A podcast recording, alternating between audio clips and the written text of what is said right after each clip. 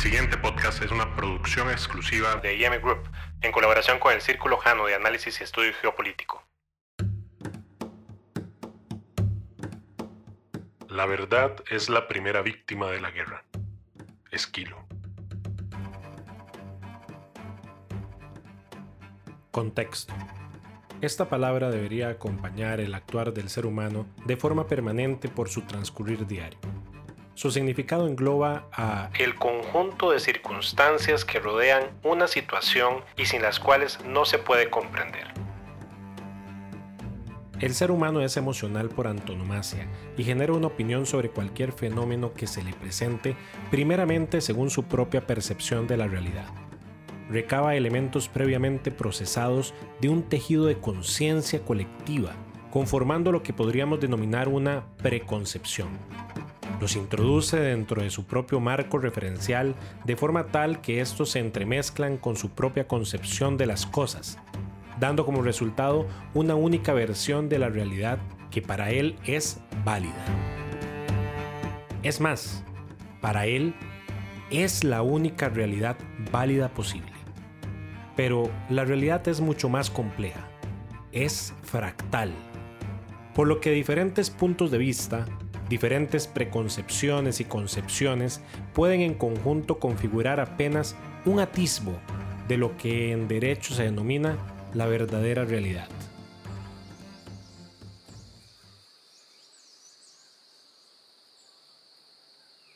Un cuento hindú ilustra perfectamente este concepto. En la antigüedad, vivían seis hombres ciegos que pasaban las horas compitiendo entre ellos para ver quién era el más sabio exponían sus saberes y luego decidían entre todos quién era el más convincente. Un día, discutiendo acerca de la forma exacta de un elefante, no conseguían ponerse de acuerdo. Como ninguno de ellos había tocado nunca uno, decidieron salir al día siguiente a la búsqueda de un ejemplar y así salir de dudas. Puestos en fila, con las manos en los hombros de quien les precedía, emprendieron la marcha enfilando la senda que se adentraba en la selva. Pronto se dieron cuenta que estaban al lado de un gran elefante. Llenos de alegría, los seis sabios ciegos se felicitaron por su suerte. ¡Oh, encontramos un elefante! Finalmente, podrían resolver el dilema. El más decidido se abalanzó sobre el elefante. Sin embargo, las prisas le hicieron tropezar y caer de bruces contra el costado del animal. El elefante es como una pared de barro secada al sol, exclamó. El segundo, con las manos extendidas, fue a dar con los colmillos.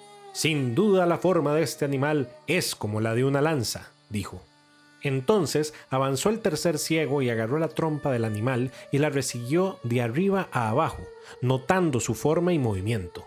Escuchad, este elefante es como una larga serpiente.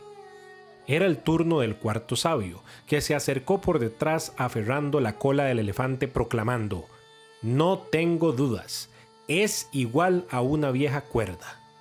El quinto de los sabios se encontró con la oreja y dijo, Ninguno de vosotros ha acertado en su forma, el elefante es más bien como un gran abanico plano.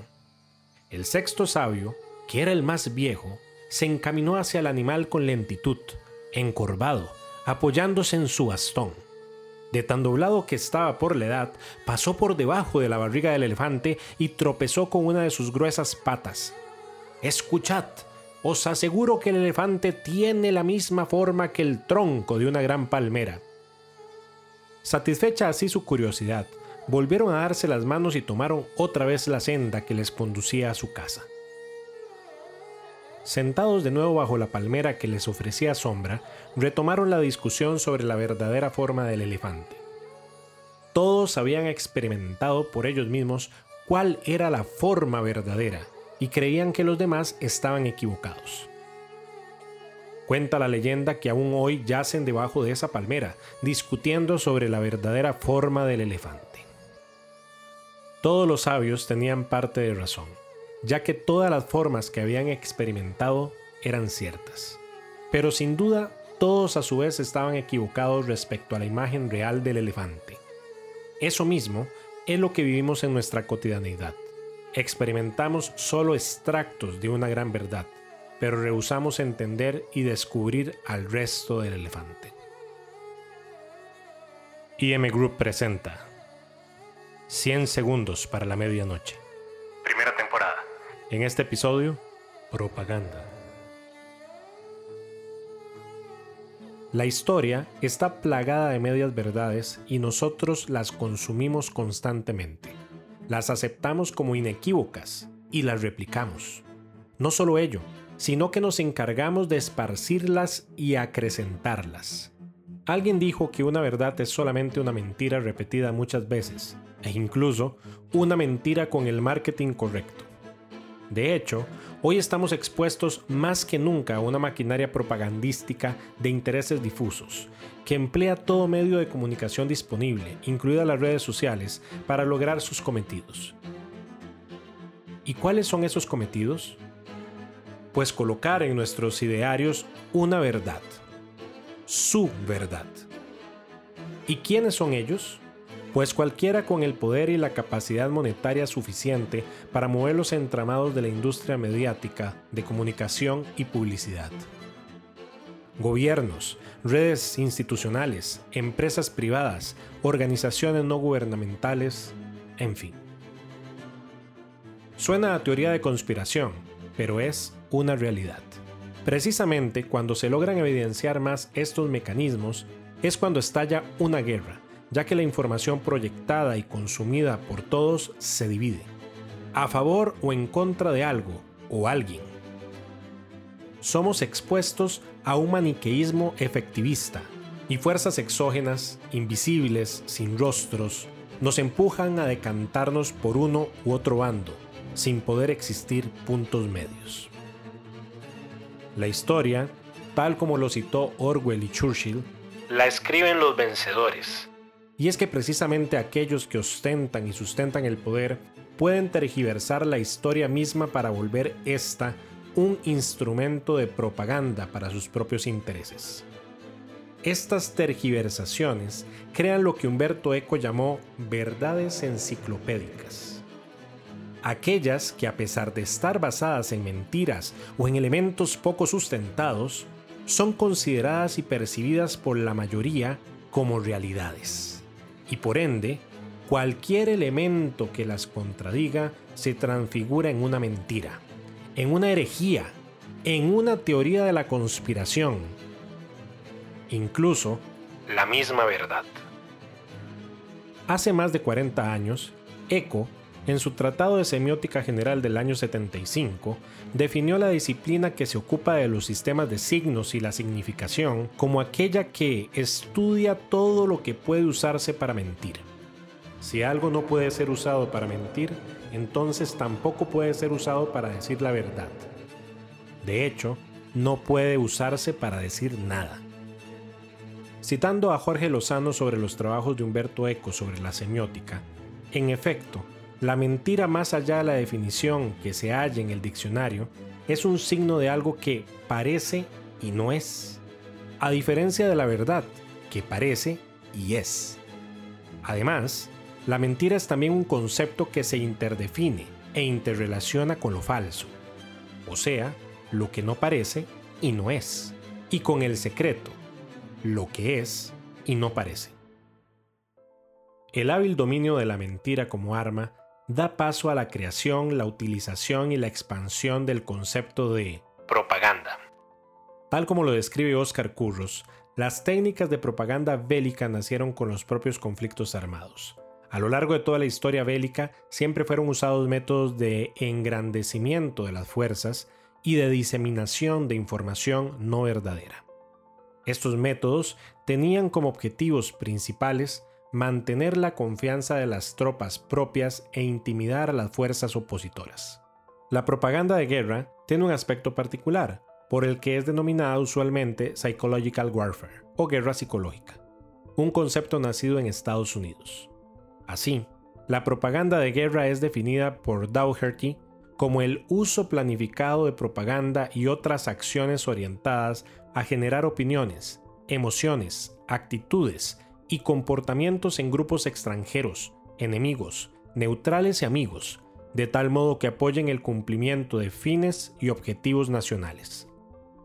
La propaganda de guerra contemporánea se desarrolló a partir de la Primera Guerra Mundial. Con ella, comenzaron a realizarse las primeras investigaciones sobre técnicas propagandísticas. En la Primera Guerra Mundial se descubrió que la moral era un factor militar muy importante, y así se entendió que la opinión pública no podía ser ignorada durante más tiempo, ya que era un factor determinante para la formación de la política gubernamental. La propaganda de guerra generalmente está apoyada en información falsa y disimuladora, ya que uno de los propósitos de este tipo de comunicación persuasiva es evitar que los ciudadanos conozcan la verdad.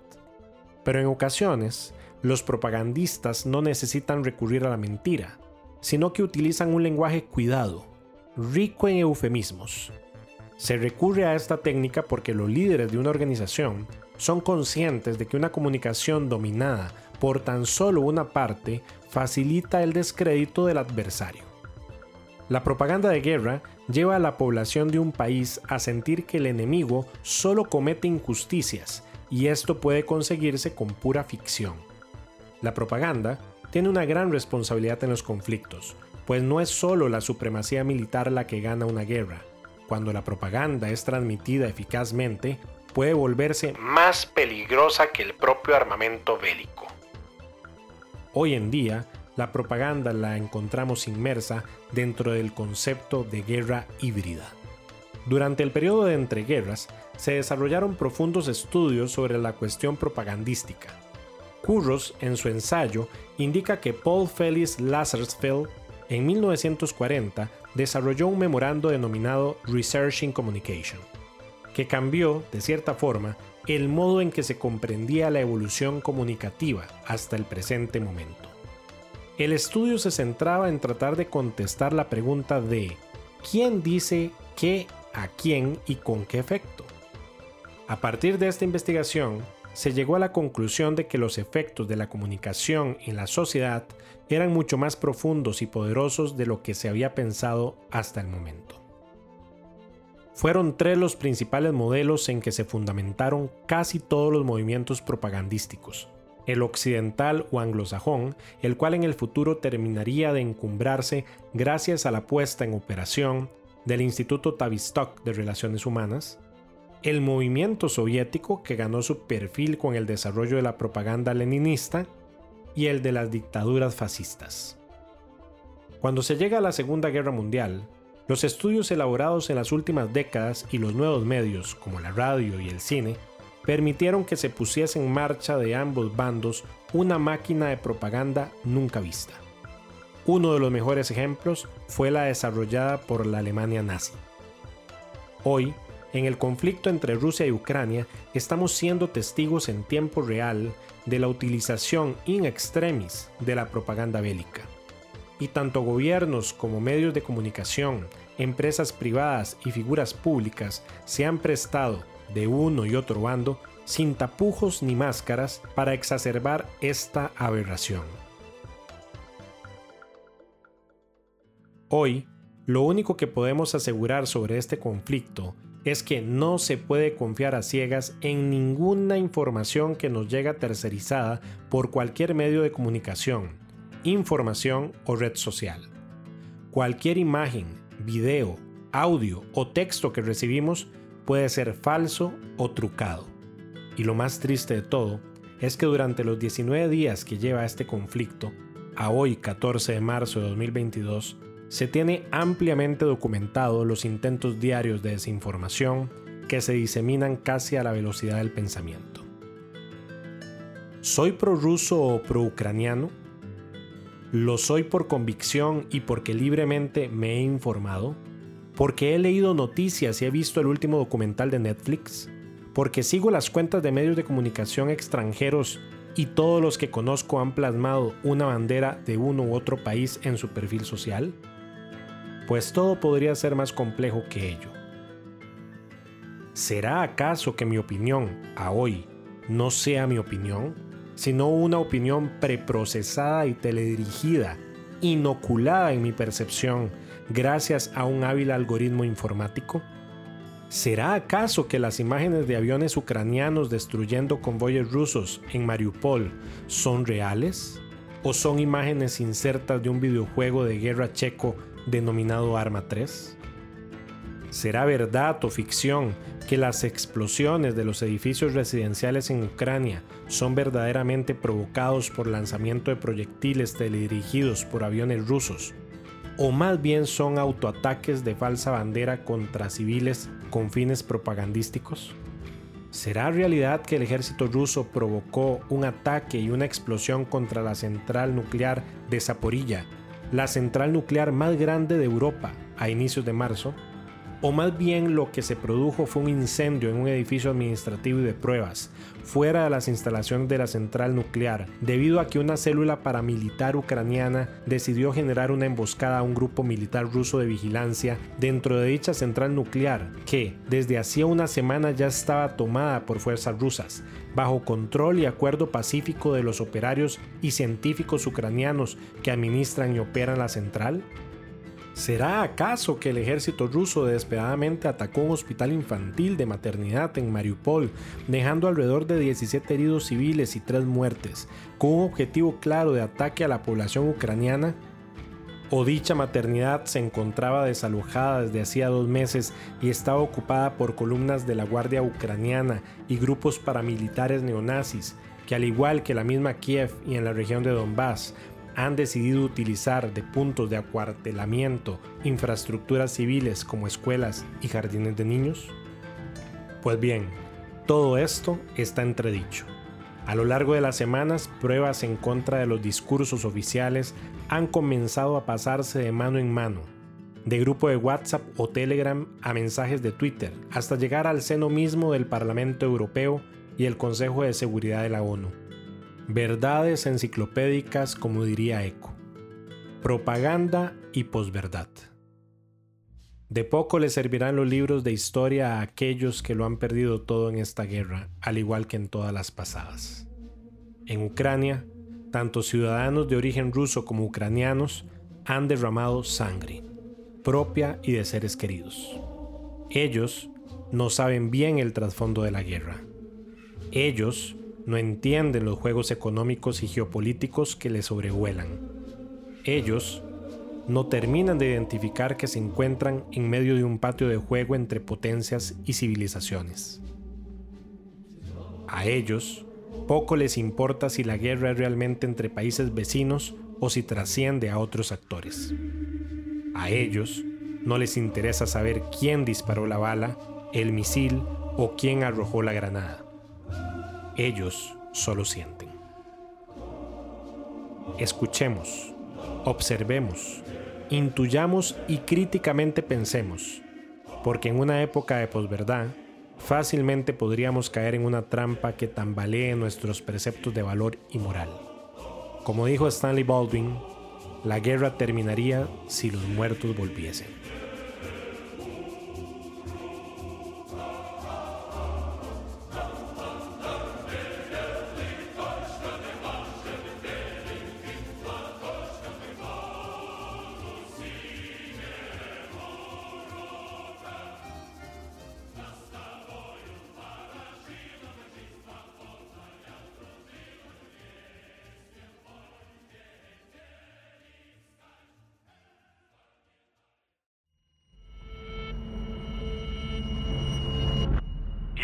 Presentó 100 segundos para la medianoche. Primera temporada. En este episodio, Propaganda.